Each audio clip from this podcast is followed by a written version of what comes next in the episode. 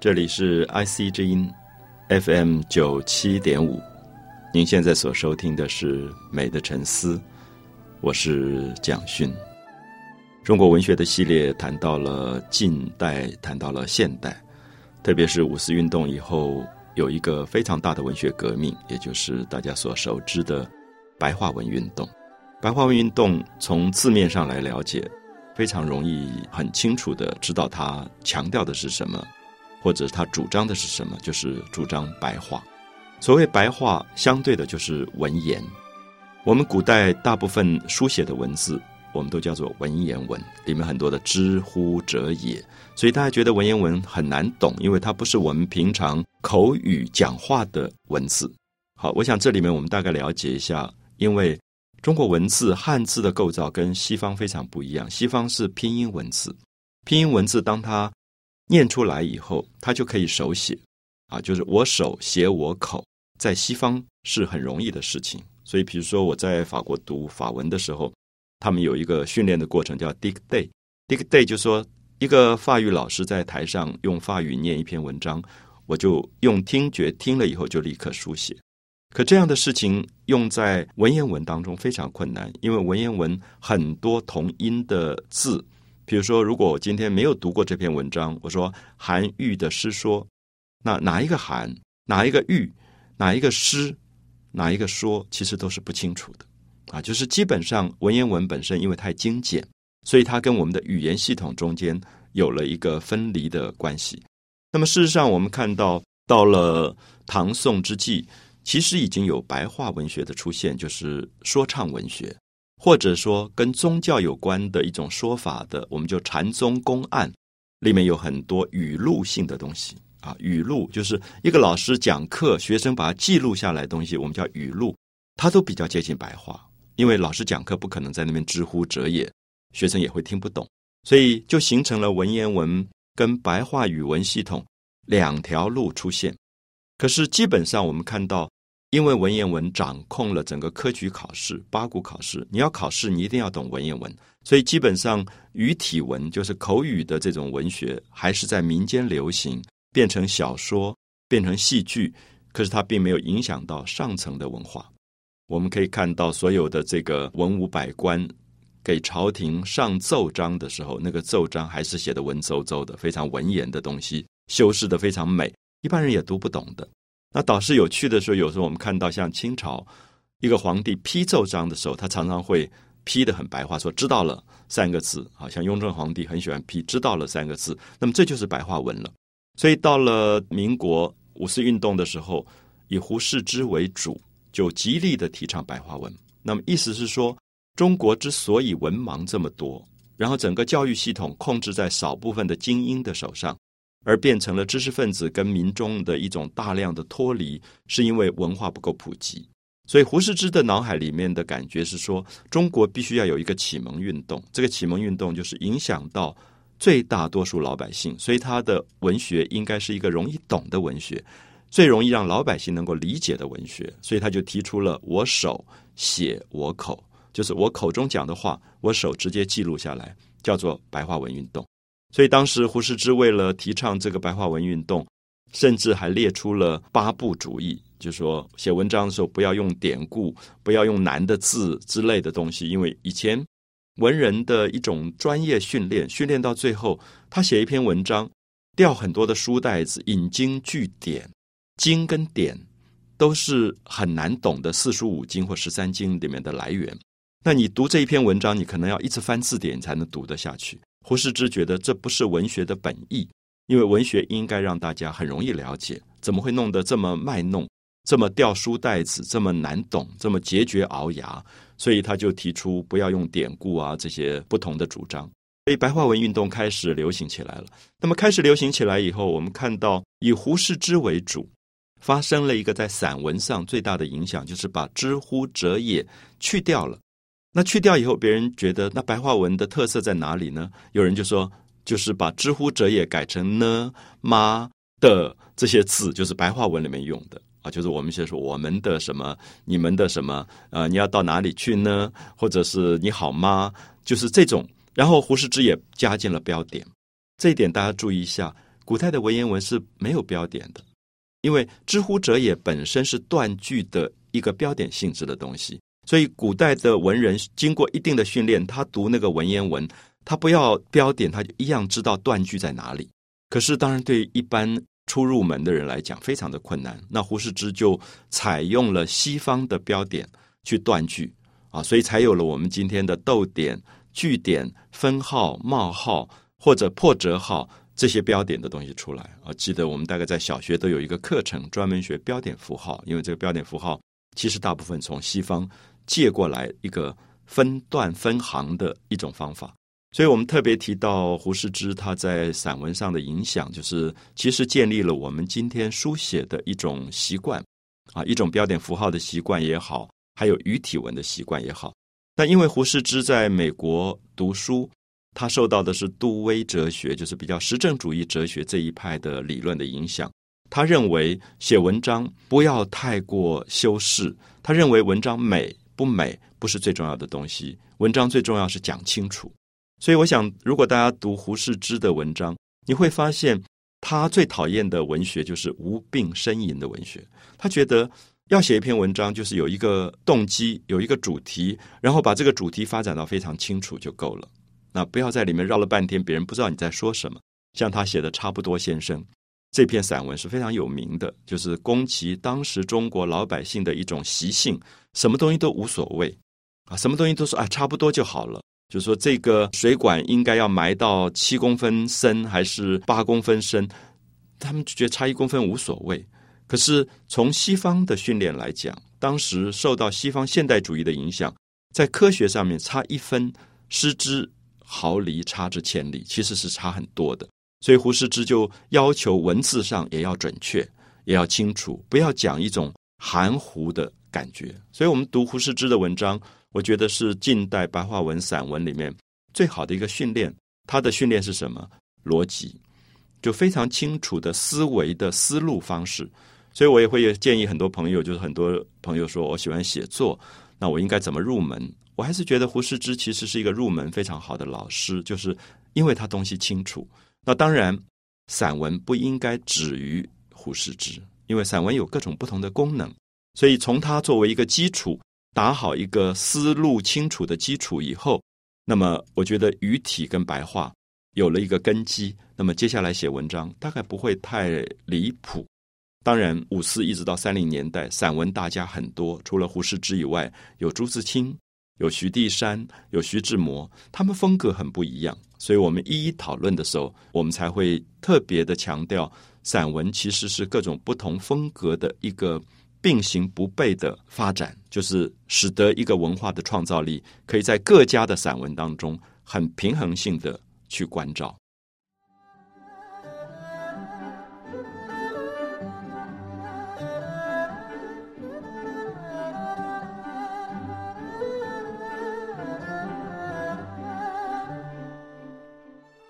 我们介绍了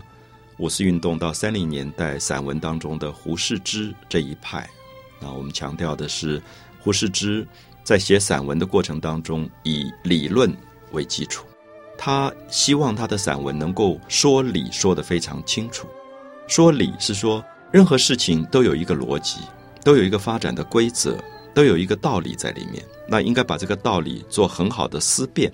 所以我一直觉得胡适之的散文是接近。一种论辩式的散文，也接近一种教育性的散文。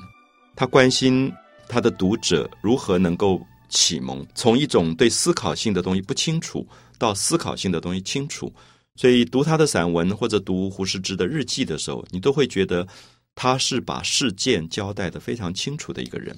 可是我们也提到胡适之这种理路非常清晰的散文。一方面读起来有一种快乐，就是他总是会说服你他的道理的正确性，然后影响你。比如说我们提到的差不多先生，他就特别用这个东西来讽刺以及警惕中国当时的民间习惯上什么事情都马马虎虎，马马虎虎就说所有东西都不准确，所以他其实是不科学的。所以他最后也用了比较幽默的方式讲到，有一个人生病了。生病以后要找医生，可是，在乡村里医生找不到，最后别人说有一个人是学兽医的，可不可以？他说大概也差不多吧，可以给牛、给给马看病，那给人看病应该也差不多。所以那个兽医就来了，给他看病。可是给动物开的药方，给给人的看的药方，它的比例是不一样，是差很多的，不是差不多。那这个差不多先生也觉得无所谓，就吃了那药就一命呜呼就死掉了。那么，所以他其实是一种警告，是说我们什么事情如果都马马虎虎，而不重视它的科学性的话。最后，这个民族是没有办法进步的。他希望能够把各种方式都能够提醒这个民族的进步。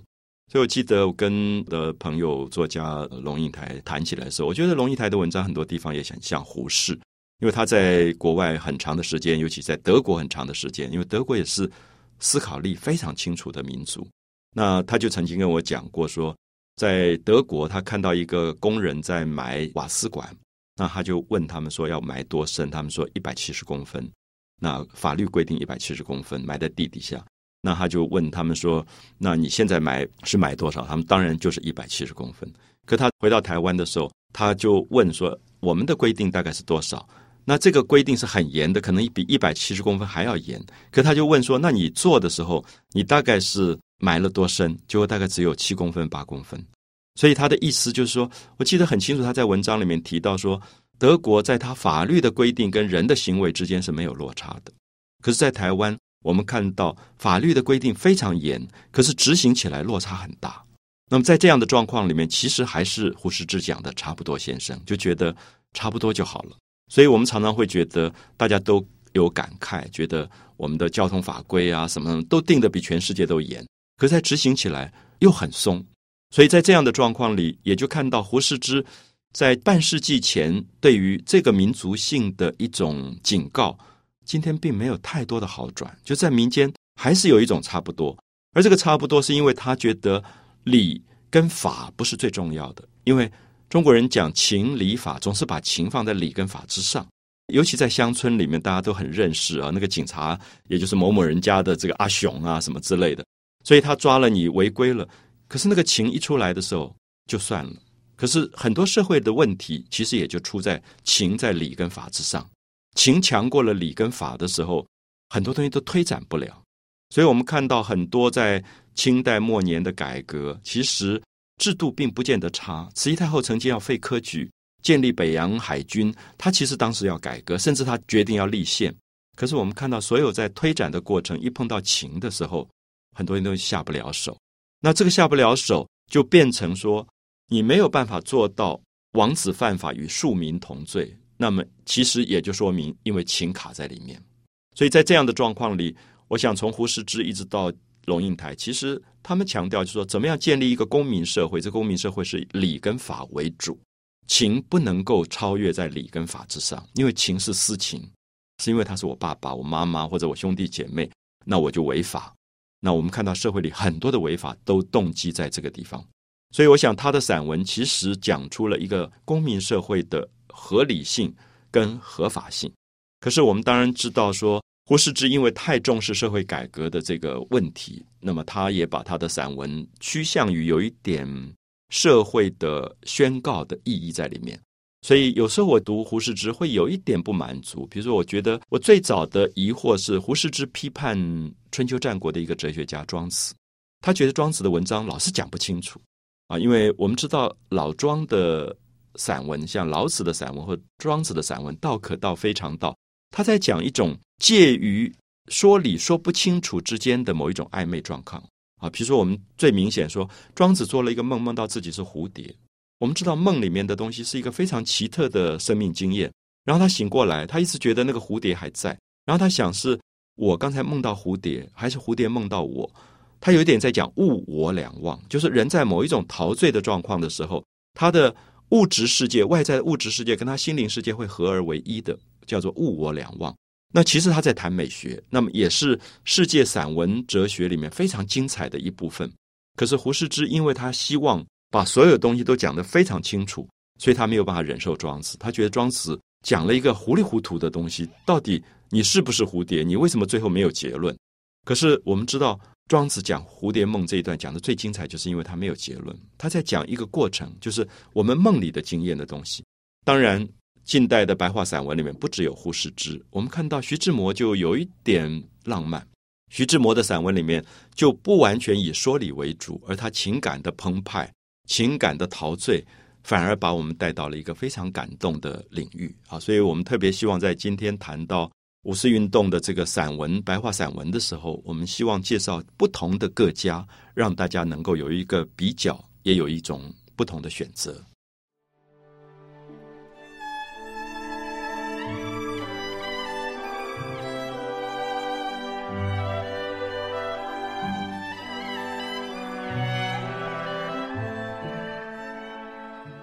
我们在白话文的散文运动里提到了胡适之，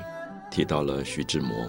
他们两位可以说是非常非常不同的典型。不同的典型怎么说呢？我想，如果你身边有一个朋友像胡适之，任何事情发生，他一定冷静，一定想怎么处理，怎么样把事情从复杂变到简单，变得更让大家能够在这里面有反省跟启发。可是你旁边还有一个朋友，可能是徐志摩，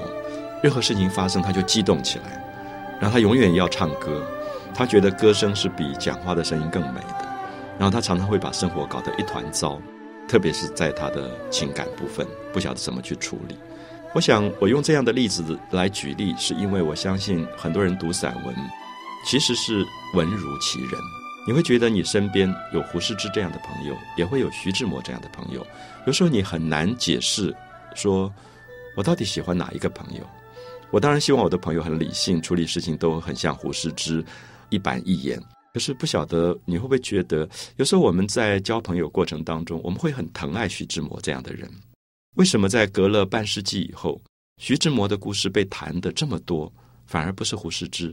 好像他当年所有在爱情上的这种困扰，跟陆小曼故事的轰轰烈烈，当时闹得满城风雨，所有人都骂他这种事件，今天看起来，大家会觉得他有一种无奈。他也不是不爱他原来的妻子，可他又爱上了陆小曼。我们也知道这种两难的事情在我们生活里发生的时候，如果你碰到了一个朋友，陷在这种困境里，你不一定能够把道理说得很清楚，或者说你把道理跟他分析得很清楚，可他在做的时候。他并不见得能够做到十全十美，所以我的意思是说，有时候人生是一个非常复杂的状况。也许我们需要理，需要法，也需要情。我们不希望情太过独大，霸占了理跟法应该有的地位。可是同时，我们是不是应该从一个社会里把情的部分全部都排除掉，然后一个人活着只有理跟法？我想其实也很可怕啊！这有点像我们过去讨论过。孔子在《论语》当中的一个个案，就是一个儿子知道爸爸偷了别人的羊，他按照礼跟法，他就跑去官府告状，说我爸爸偷了羊，所以他爸爸就被抓逮捕起来了。那孔子听到以后，大家都觉得孔子会赞美这个人，赞美他的行为，因为他不徇私，以礼跟法为主。可是孔子的反应让很多人非常意外。孔子说：“这个。”子为父隐，父为子隐，直在其中。因为别人都认为这个人很正直，可是孔子反而觉得，应该真正的正直是儿子为父亲隐藏一点，父亲为儿子隐藏一点。其实这个故事是非常不容易懂的故事。我想这个故事里面也在说明，一个真正成熟的社会，毕竟不是只有礼跟法，还包括了一点点的情。那么这个矛盾是说，我们虽然提倡公民的社会要有礼跟法，可是一个社会里面到最后。连父亲做了一点点的事情，我就要去告。那么这个社会最后儿子告父亲，父亲告儿子，孔子也会觉得大概蛮可怕的，因为好像一点点其他的空间都没有，道德的空间、情感的空间都没有。所以我想在这里，我特别希望大家了解到，当我们在讲散文的时候，我们其实很希望让大家知道，我希望阅读散文的过程里，可以阅读胡适，也可以阅读徐志摩。你阅读他们的时候。你通过他们，其实是培养自己身上的不同的部分。我记得很长一段时间，我非常着迷胡适之，把他所有日记都读完了，因为我觉得我很希望活着像他这么清楚，一丝不苟，所有事情都清清楚楚。他最好玩的是，我那个时候大概才中学吧，读到他的日记，某年某月某日与老妻敦伦一次，他都写在里面。那那我那个时候因为中学我不知道敦伦什么意思，还跑去问妈妈，妈妈也不好意思跟我解释说敦伦是什么意思。其实敦伦，我后来就觉得很好玩，就是敦伦就是伦敦这两个字反过来啊。我们知道敦是坐的意思，伦是伦理。那么因为文言文里面不叫做爱，叫做敦伦，就是夫妻之间没有性，也不是做爱，而是传宗接代，所以是伦理，所以叫敦伦。所以你会觉得胡适很有趣，就是他所受到的西方训练，会觉得人的行为。都可以正正式式的记录在日记里，所以他是一个几乎让你觉得没有隐私生活的一个人。那在这一部分上，徐志摩就完全不同。徐志摩好像很两难的，在两个不同的女人身上感觉到一种美、一种爱，甚至三个女人身上。可是我们也会觉得，他并不见得完全是行为的。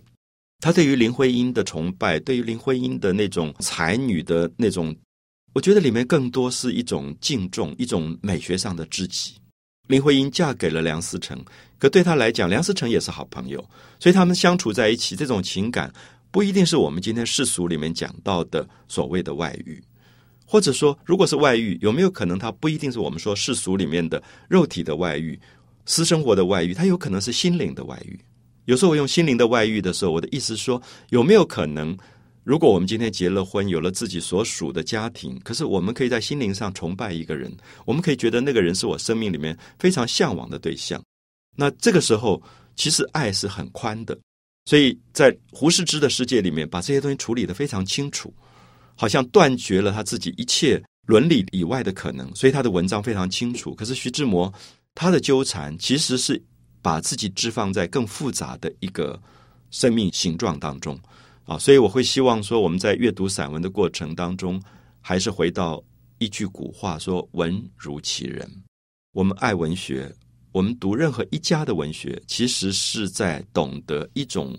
人的精神状态，而这种精神状态可能都会对我们有不同的警惕的作用，或者反省的作用。我希望我有非常理性的胡适之的部分，我也希望。我能够有非常感性的徐志摩的部分，有时候会觉得他们在我的身上不一定完全冲突，所以即使到现在我再读胡适之，再读徐志摩，我也会觉得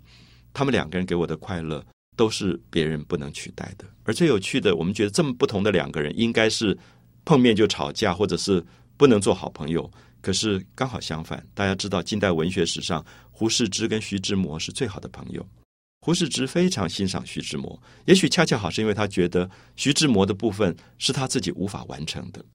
胡适之家里给他安排了一个妻子，这个妻子跟他没有任何话可以谈，受的教育非常的低，然后也不是他所爱恋的对象。可他遵守母亲的命令，他就跟这个人厮守一辈子，一直到晚年，他们都是贤伉俪，在任何场合都一起出来。胡适之有一种道德，有一种责任，他会觉得这是伦理。那么，所以也许是不是他没有满足的另外一种情感的陶醉的部分，他会去欣赏徐志摩。所以有时候我们看到这种，也可能是一种互补的现象。其实也说明文学常常呈现人生的两难，而不是一定要下一个二选一的结局。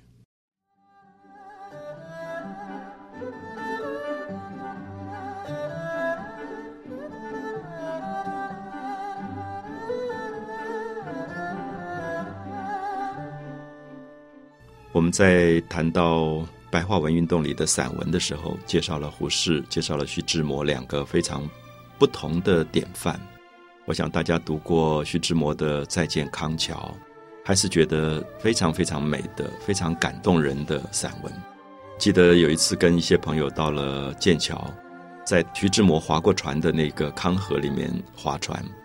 还是感觉到当时所有脑海里面看到的天光云影。也都是徐志摩文学里面所留下了很多的记忆，然后当时同行的一位同伴，那么也就立刻拿出了徐志摩身上带的那篇《再见康桥》的文章，就在船上读给大家听。所以我们会觉得一个好的文学是有这么深的记忆的，而徐志摩总让你觉得他的生命这么短暂，最后他的飞机撞山。好像也像他生命里面的一种象征，让你觉得他的生命里好多的眷恋，好多的遗憾，好多的不舍。他的爱跟恨都这么强烈，而跟那个胡适之一直活活到很老，一生好像看起来平平淡淡的生命方式完全不一样，所以我们很难比较哪一种生命是成功的生命，哪一种生命是真正完美的生命，或者说，其实生命是不同的选择。年轻的时候，我很希望自己活得像徐志摩，可以很灿烂、很短暂。可是，也许到某一个年龄，你会希望自己像胡适之，生命经过大风大浪之后，可以有另外一种安静，另外一种平淡。我特别希望大家了解到，散文是最直见性命的一种文学啊！我所说的直见性命，就是说，散文不像小说，不像诗，它是最贴近作者自己的生命状态的。所以，这是为什么我们今天在讲散文的时候，其实我们也特别希望借助这些散文背后的作者自己的生命形态，来给大家做一些参考。所以，不管我们的生命是胡适之的生命，或者徐志摩的生命，我相信它都是一种完成，只是不同形态的完成吧。胡适之永远合理，可是也许徐志摩永远合情。他永远用情感来生活，他不违反自己的真性情。他如果爱上了一个女人，他就爱上了。也许法律告诉他他不能爱这个女人，也许道理告诉他不能爱这个女人，因为他自己有妻子，对方有丈夫。可是情感可能是情不自禁。我们不要忘记这四个字“情不自禁”，刚好是禁止不住的。那么，也许它是一个悲剧。可是我们的社会里，每当看到这样悲剧的时候，也许我们会有一种同情。虽然我们希望这样的悲剧尽量减少，可是我们也知道，你再怎么禁止这样的事情，在我们的生活周遭总是在发生。啊，所以我觉得文学他所留给我们的宽容，有时候是我们意想不到的一些状态。其实有时候你常常会觉得，只有最好、最好、最亲的朋友，他会跟你透露很多的心事，而这样的心事，他会跟你说他自己情不自禁的做了某些事情的时候。这时候你到底应该怎么办？有时候我会责备他说：“你这么大了，你怎么会这么不理性？”可是同时又会很悲悯，因为我想人不是这么单纯的一种动物。所以在胡适之跟徐志摩的天平的两端，我觉得理跟情之间，我们是可以取舍一个平衡的。那么当然在中间还有一些作者是更值得我们去思考他们的平衡性的，比如像朱自清。朱自清的散文非常的。平淡天真，他的散文《背影》，他的散文《荷塘月色》，基本上让你觉得他在写景。他让自己在一种情理交融的状况里面处理一个事件，没有大浪的高潮起伏的感觉，可是也不是完全像胡适之的说理。所以，像《背影》这样的散文，变成了非常重要的一个白话散文的经典作品，就是描写自己对于父亲的回忆，自己要去读书了。那父亲到火车站送他，那送他的时候在等火车，那父亲总是牵挂着说这个孩子要离家要很久，那好像没有办法再照顾他，所以总是想多做一点事，为孩子再多做一点事。父亲胖胖的身躯，穿着一个棉袍，身体很蹒跚，因为动作不灵巧，因为年纪已经大了又胖，穿着棉袍，可是他就会爬下月台，再爬上月台，跑过去。到外面去买了一包橘子，再爬回来。那么这个孩子在事隔多年以后回想这个画面，会记得当时觉得很啰嗦、很多余的、很累赘的这些唠唠叨叨的父亲。可是所有的唠叨，这个时候变成了一种舍不得的爱。我的意思是说，也许生活里面所有真正的爱，是要过了以后，我们才领悟过来。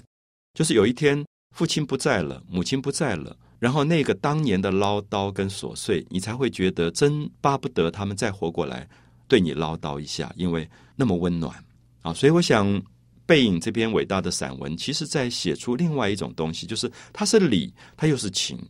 它把徐志摩跟胡适的两个极端的东西融合在一起。所以，也许这样的散文，真正到最后是让我们百读不厌的。可是，我总觉得像这样的文学，因为过去都选在中学。那我自己在中学读的时候，刚好是我父亲，反正一下雨就会在我的学校窗口出现，拿了一把雨伞的。然后我就觉得羞愧难当，因为觉得很丢脸，别人的爸爸都没有来，我爸爸来了。那你会觉得这个背影里写的爸爸刚好就是我爸爸的那种典型，所以我其实很厌烦这样的爸爸，就是这么啰嗦的。然后那个年龄总觉得自己长大了，不希望爸爸老是来照顾你的。可是今天才会懂说啊，背影真是一篇好文章，因为他写出了真相。所以有的时候我们会发现，文学并不是当下可以懂，有时候是事隔多年以后才回忆起来的。但同时，在白话文运动里面，也有一派就是许地山写空山灵语，他受到佛教的影响，写出非常空灵的一种散文，有点像禅宗，讲一个东西讲到非常的空灵啊，有一种启发性，有点像泰戈尔的诗的感觉。所以我觉得。今天我们提到的胡适、徐志摩、朱自清、许地山，他们是四派不同的白话散文。那么，当然，白话文运动散文的大家不止这四位。可是，我们今天举的只是一些范本，希望大家可以了解到，在几个不同的典范当中，自己选择自己喜欢的读者，也借着不同年龄读不同的作者，最后你自己的生命也在进行不同的思考跟进步。所以，文学不要让它固定在一家身上，那应该是有所不同的变化的。美的沉思，我是蒋勋。